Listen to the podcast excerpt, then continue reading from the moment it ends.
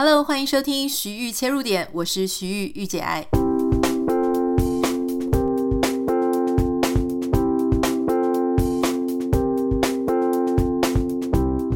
欢迎收听今天的节目。今天是台湾时间礼拜五，所以我们本来是应该要跟大家介绍一些好看的书啊，或是影影集，或是剧集。但因为前一阵子我看了一部呃。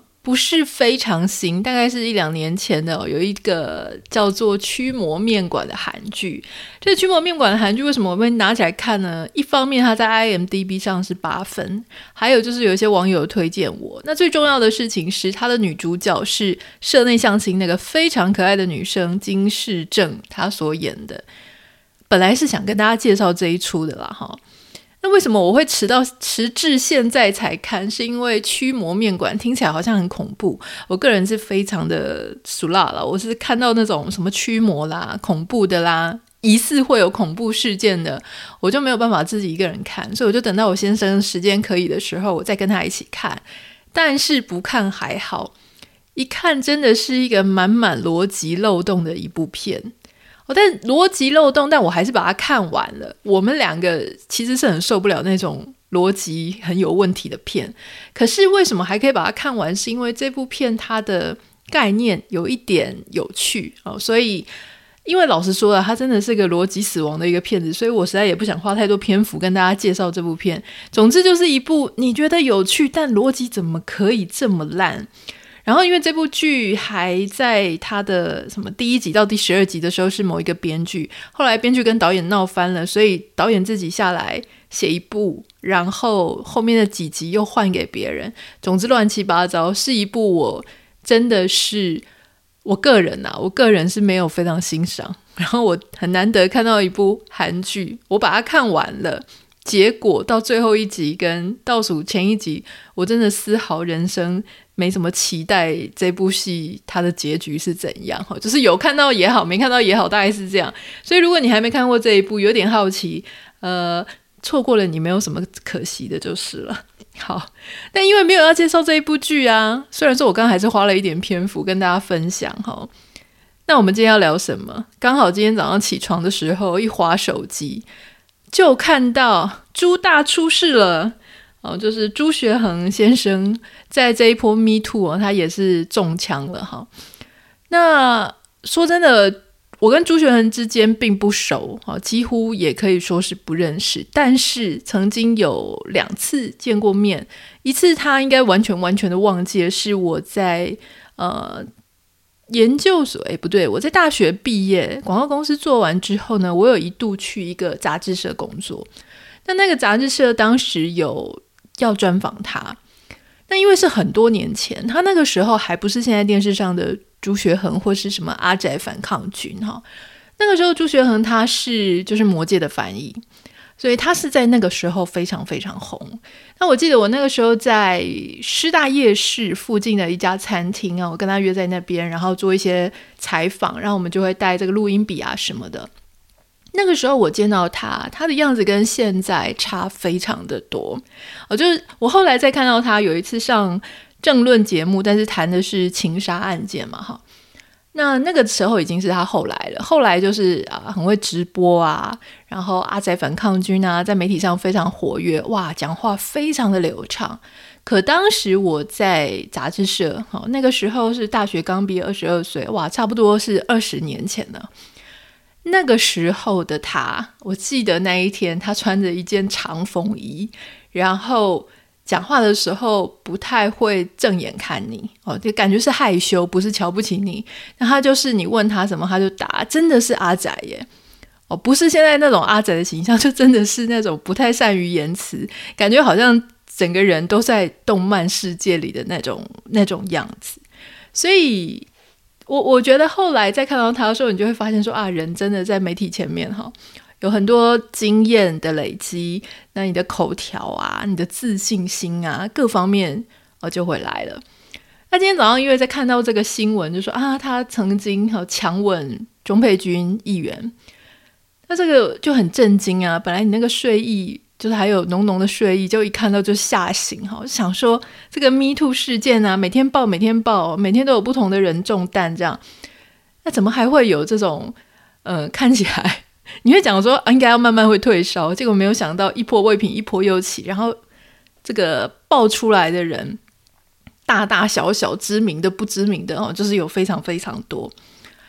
那我在研究了这整件事情之后，我觉得这个真的是佩君议员是蛮辛苦的。虽然我也是不认识他了哈，但是我认为每一个女生，特别是在这样子的事情当中哈，我不能说是女生而已，因为事实上男生呃遇到性骚扰的也很多。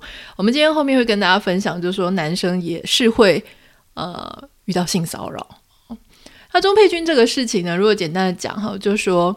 他们本来是认识的啊，因为会上他的节目啊，然后大家知道这个朱学恒的节目哈，他有一群非常死忠的观众，还会抖内给他，而且他还是全台湾 YouTuber 界在抖内上面哦，一个月。可以说是月冠军了，一个月报纸上说是有七十几万，一年是上千万哈。那第二名是馆长，一年大概是三百多万，所以你看第一名跟第二名其实差非常非常的多哈。那因为是这样子，所以其实很多的政治人物啊，不管是徐巧芯啊，或是郭正亮啊，或是很多人，他们就会去上阿仔的那个节目。那上这个朱学恒他的节目呢，当然就是对个人的知名度，然后还有对影响力，哈，都会有非常多的帮助。所以事实上这件事情，我相信钟慧君议员当时事情发生的时候，哈，呃，他自己的脸书上面提到，那今天新闻也是转发，就是他们是相认识的。那在某一天晚上，他还介绍了朋友，哈，就是要支持这个朱学恒的一个计划。那后来朋友先离开之后呢，朱学恒就在酒酒醉酒意下就强行亲了他啊，然后在亲了他之后呢，还说啊，反正你明天就会忘记了。那当然，朱学恒事后是辩称说他自己是醉到不省人事了哈，就是整个喝强了喝懵了。但是呃，当天钟佩君议员说他还叫了 Uber，呃，就是还可以叫 Uber，还可以自己离开，所以应该也没有到完全不省人事啊。那。这个新闻它之所以非常的好，整个就很确实，是因为朱学恒他还有写一个切结书给钟佩君议员，哦，那他就写说哦，他在什么二零二二年的八月六号啊晚上几点啊哈，因为饮酒行为失控等等的，然后违背钟佩君的意愿跟信任，主动搂抱及亲吻当事人钟佩君那。呃，事后就是致歉，表达错误，愿接受一切的处罚等等的，还要承诺从此戒酒，不再从事啊、什么什么什么活动。就是因为有这一个切结书啊的讯息，所以钟佩君议员把它公开之后呢，哇，那就有证人，有这个证词，好，那就有你的切结书嘛。那所以这件事情后来朱学恒他也就承认说，确实有这件事情。那大家就炸锅啦，那。刚刚要讲的事情是，我觉得钟佩君议员他是一定有承受到相当的压力。如果最近不是这个 Me Too 性骚扰事件啊爆发的很大，一天一爆，而且满满的啊，不管是哪一个党派，不管是哪一个性别，大家都同声谴责这个性骚扰的人。而且就是因为大家都开始在节目上面侃侃而谈嘛，哈，就讲说啊性骚扰经验啊，挞伐这些加害呃加害人。所以钟佩君议员他就是上到了同一个节目，跟朱学恒啊，他就在他旁边，然后朱学恒在那边谴责性骚扰的那些人，所以他就受不了，动不掉，所以趁着这个事呢，就把这件事情爆发。那我当然觉得，作为我们前几集已经讲了，就是我自己也遇过性骚扰的事情，所以我觉得这件事情没什么好讲的，就是就是加害者的问题哈。可是同时，我们也发现一些。呃，可以从中去想说，为什么他一定面临很大的压力？因为作为一个政治人物啊，你还是会希望说，呃，你跟你自己的一些媒体关系是能够打好的。那特别是像朱学恒，他是很著名的，就是反反对民进党嘛，所以人家就说他比较亲蓝。那钟佩君又是国民党的一个议员，所以他怎么会想要跟这样子的人闹翻呢？他一定是有他的压力啊！这就像大家很多时候你在遇到职场，如果性骚扰你的人是一个你的主管啊，或是跟你们这个部门非常亲近的人，你是不能得罪的。那这个时候你该怎么办我想他遇到的就是这样子非常难的处境，因为没有任何一个人会想要跟自己相熟的媒体或任何的媒体、呃，就是对着干。否则他如果在言语的时候呢，修理你啊，故意拿一些不实的爆料啊，然后来整你的话，那你其实真的是会受到很大的影响。前面已经吃亏了，后面就不想要再这样吃亏嘛。所以对政治人物来讲，我觉得他们跟媒体的关系真的是。呃，共生，好像我不能透露消息来源，但是我们有一个朋友，他是从政有从政经验的哈，而且是非常了解政治的脉络的，他就会跟我讲说，有很多的记者啊，他们会跟政治人物借钱，大家不要以为记者是非常过得非常好，没有，他们其实薪水并没有很高。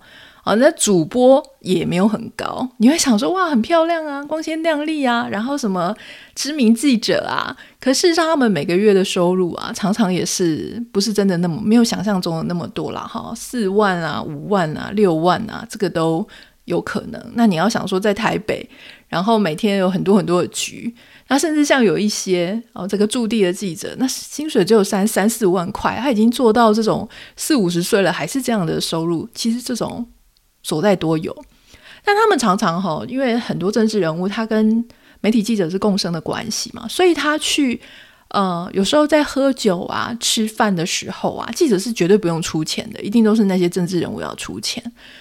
那所以就有很多的记者啊，他们会在跟政治人物互动的时候，会有一些很特殊的状况哈，不是说每个人，但是偶尔，比方说借钱的。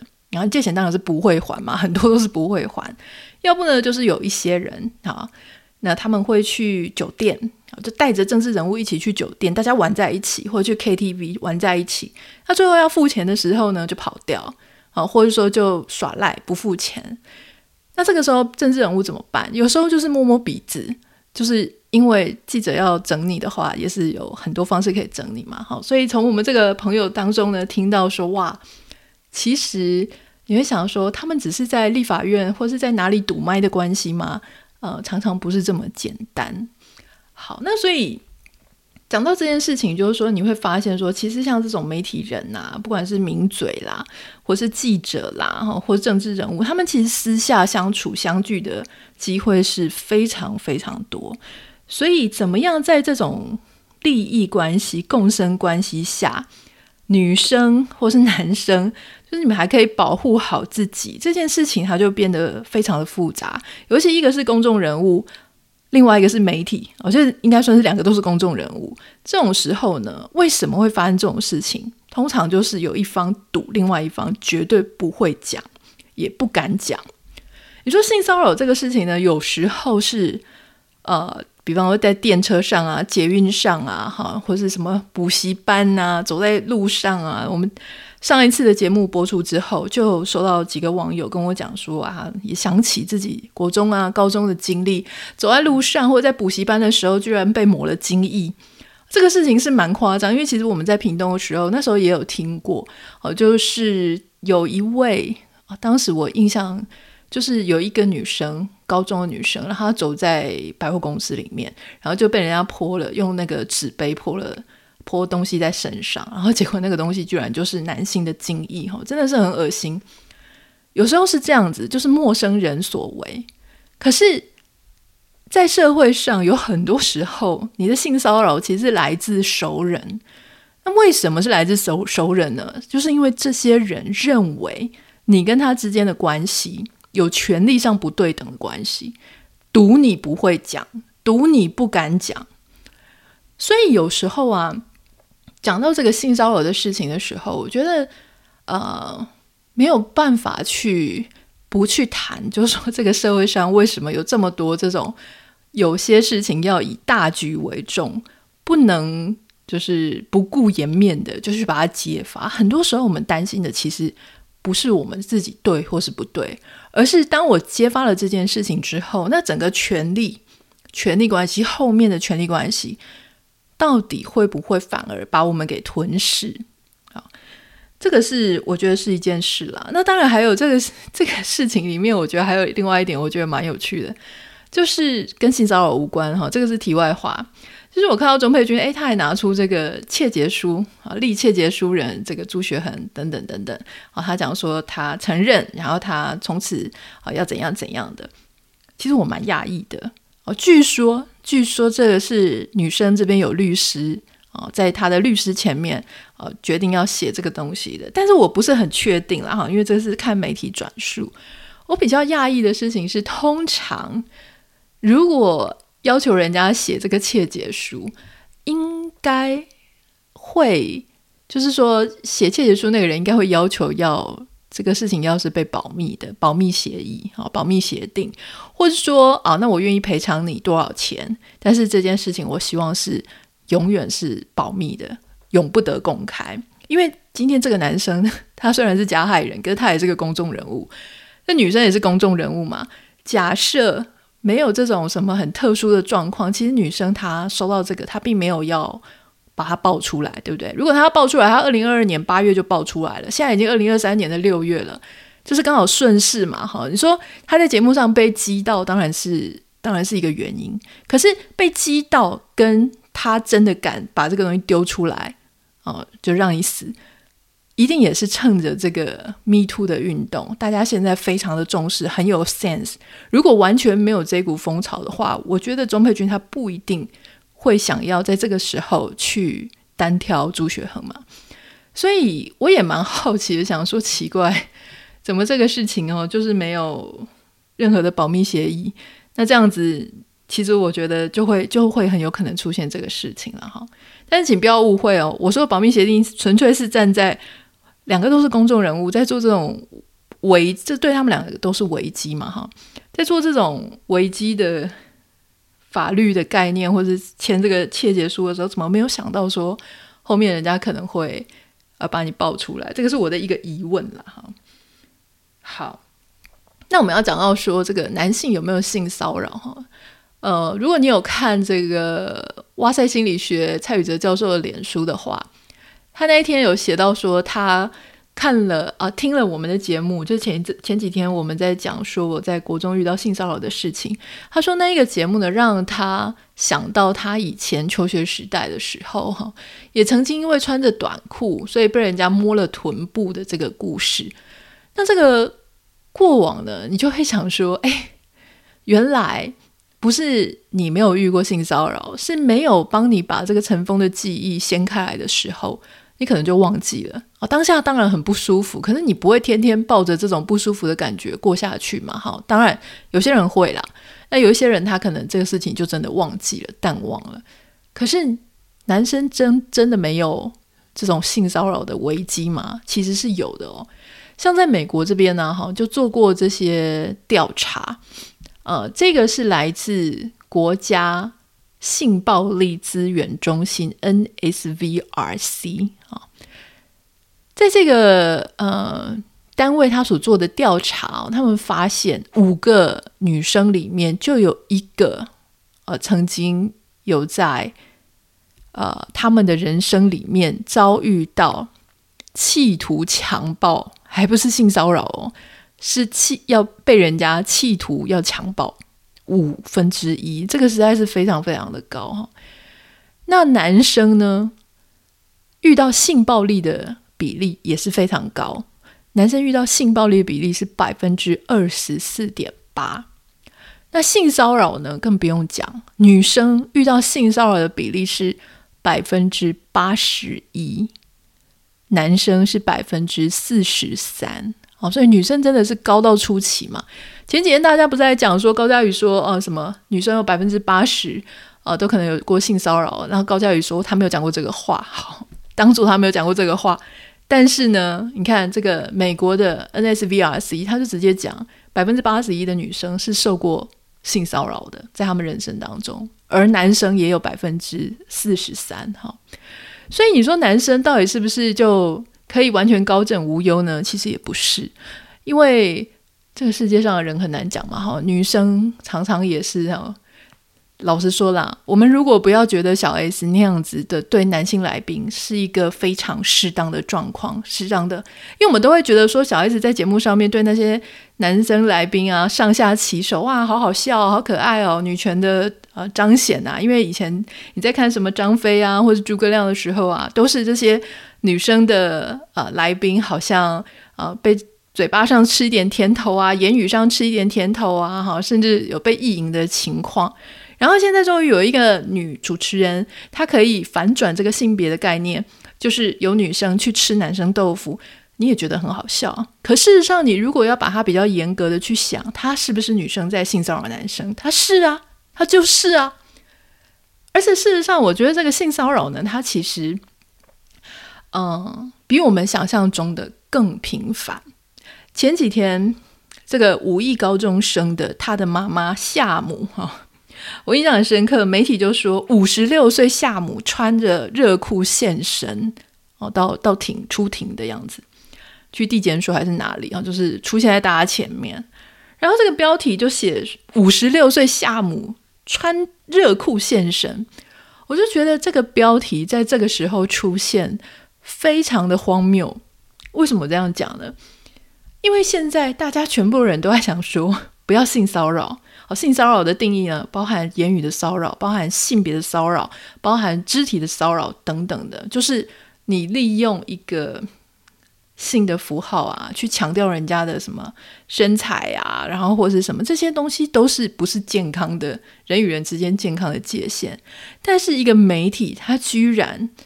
你夏母就夏母，讲人家五十六岁的夏母，你是想凸显什么？好，因为他照片上看起来非常年轻，非常辣，所以他就是想要创造那个对比嘛。所以下面一堆人留言就说：“哈，这看不出来五十六岁耶，因为染了一头金发哈。”那接下来就说他穿热裤出庭，人家要穿什么出庭，跟你有什么关系？人家穿什么出庭，难道会比较代表他儿子有问题，还是没问题吗？穿热裤不行吗？就说什么时候我们的媒体变成是一个要去用这种很暗示的方式去讲人家，不管是外放啊、前卫啊，或甚至你想要偷偷暗示人家不检点啊，所以很有问题啊，跟一般正常人不一样啊？为什么要在媒体上做这种类似荡妇羞辱的这样子的言论？所以当我看到的时候，我就觉得。你什么时候做，我都会觉得这个是社会上面一个传统习惯的遗毒。可是，在此时此刻，大家一直在强调性平、性骚扰概念的时候，你这样做，你就会让人家觉得说：“哎，你要说谁是乱源？大家都是乱源，大家互相都没有这个概念嘛，所以才会造成今天这么这么多的这个事情。”哈，好，就是因为这个驱魔面馆实在太难看了，所以。我们今天就讲了一大堆，聊了一大堆关于这个新闻时事的事情。哈，事实上，以前我在不管是我在脸书上啊、Instagram 更不用讲，或者说 Podcast 上面，我很少很少提到关于政治、政治人物，或是政党，或选举之类的事情，因为我很清楚，就说第一个，我自己本身完全没有很忠贞的政党偏好。没有，完全没有哈。就说有时候觉得，呃，蓝的不错，有时候绿的不错，有时候白的不错。如果你说真要说，一定要把我们落在某个光谱，我一定是那种非常，就是非常接近中间那种浅浅浅的，浅到你看不出什么颜色。所以既然是这样子的一个个人的偏好，所以就没有必要去特别在社群媒体上面去谈这些事。可是呢，我又觉得，可是我我我其实是一个非常。关心，像这一次总统大选，特别是总统大选的时候会很关心，因为我认为一个国家的领导人，他会影响到这个嗯国家的走向，好跟他未来的状况。那特别是最近，因为我觉得在台湾的朋友们好像都没有像我们在海外的这么样的担心台湾的一个战争与和平。哦，好像都觉得没有问题的，绝对不会有问题。这情况有点像之前乌克兰那个样子，但在海外的华人，然后台湾人会觉得非常紧张，非常担心，所以我们就会一直不停的在看。所以事实上你会发现，其实海外很多华人呢、真的是很政治狂热。他政治狂热不是因为说。呃，生活太无聊，而是他们就是真的会从外围去看台湾的现在状况，所以会去关心很多政治上的事情啦。哈，所以多多少少也会跟着看一些政论节目啦，哈，或者是什么的。好，今天是我们很难得谈到政治上的事情，不是因为我们不谈，不是因为它不重要，所以我们不谈，而是因为我觉得要好好的谈，因为它太重要了。好，那今天是还是在讲性骚扰的事情啊，并不是在讲什么政策 相关。如果有任何想要跟我分享的，欢迎你可以私讯到我的 Instagram 账号 Anita 点 Writer，A N I T A 点 W R I T E R。不要忘记帮我们在 Apple Podcast 跟 Spotify 上面按下五颗星。我希望这个社会呢，真的真的可以再也没有男生、女生或任何的人啊、会被不尊重的对待自己的身体啊。因为当他人不尊重你的身体的时候，其实意味着他也不尊重你的人格。他认为。你绝对不会对他怎样，他也不尊重他自己。哦，好，这个是 我最后想要跟大家分享的。那我们就下个礼拜见喽，拜拜。